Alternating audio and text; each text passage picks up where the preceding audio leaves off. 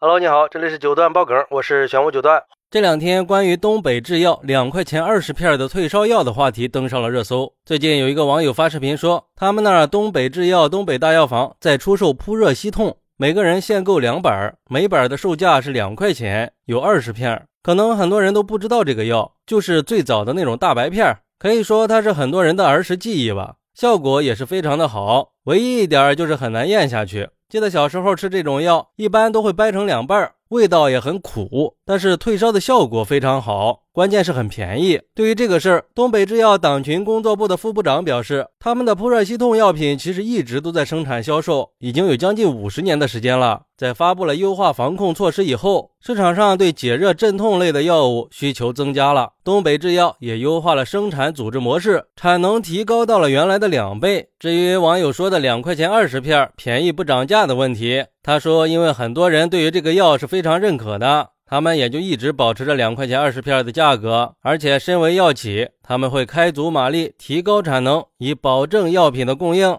确保第一时间把药配送到药房门店里。不知道你们有没有听说过这种扑热息痛的退烧药？很多人小时候应该吃过。这跟一些同类药几十块钱的价格相比，简直是太良心了。就像一个网友说的：“这应该就是国难当前的良心见证吧。”以前买过他们家的一款头孢克乌胶囊，才八块钱，药效特别好。但是后来被药店给下架了，改卖三十多一盒的其他牌子，效果还一般。可能是因为不挣钱吧。现在去药店或者医院买药，医生都是死命的给你拿贵的药，便宜的没有。虽然在药店里能选一些便宜的，不过他们也都是会推荐贵的。我觉得在疗效都差不多的情况下，干嘛非得花那么多钱呀？也不是什么大病。还有网友说，我已经试过了，这个药在这波发烧里是非常管用的。这次非常幸运的在一家不起眼的社区医院里买到的。现在去药店都是给一些一盒二三十的颗粒，效果还不好。我就想不通为啥都要囤药呢？难道就不能等发烧了再去买吗？现在的情况是有病的人买不到药，没病的人囤了很多的药。网上不也说了吗？发烧了只要几颗退烧药就可以了。如果说定个规定，发烧的人一人只能配几天的药，也就不会造成现在抢药的局面了。也有网友说，以前有很多的平价药也很有效果，但是因为利润太薄。药店几乎都不愿意卖，就算是有，也放在最不起眼的地方。我记得小时候感冒都是吃感冒通，一瓶有一百粒，一瓶只要一块多钱。当时的白加黑要七八块钱一盒呢。后来这个感冒通就消失了。我问过做医药代表的发小，他说那个药有副作用，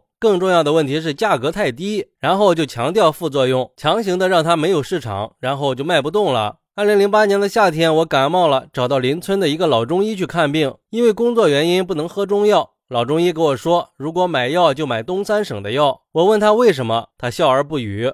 哎，现在这种便宜药确实是不多了呀，有很多都停产了，真是要给这样的企业点个赞。不过，你有没有觉得这个事儿越琢磨越感觉哪里不对劲儿啊？两块钱二十片药，一片一毛钱，企业还有利润空间吗？也从侧面反映出了很多药的成本其实是非常低的。毕竟，就算是良心爆棚的企业，也不可能做纯公益喝西北风吧？最起码还有员工工资要发呀。那其他药呢？那些几十、几百、几千甚至几万的药，他们的利润可能是超乎我们想象的。比如说，一盒莲花清瘟胶囊的成本只有十来块钱，但是现在市面上的售价都是三四十块钱，甚至还有一些不良商家惦记着发疫情财，利润空间就更大了。更过分的是，有的药店把莲花清瘟胶囊已经卖到了一百多块钱啊！我觉得这种情况应该把他们都罚得倾家荡产。我们就应该鼓励这种低价药，支持这种良心企业，在这种关键时候能够站出来，这才是造福于民的企业嘛。好，那你是怎么看待这个事儿的呢？快来评论区分享一下吧！我在评论区等你，拜拜。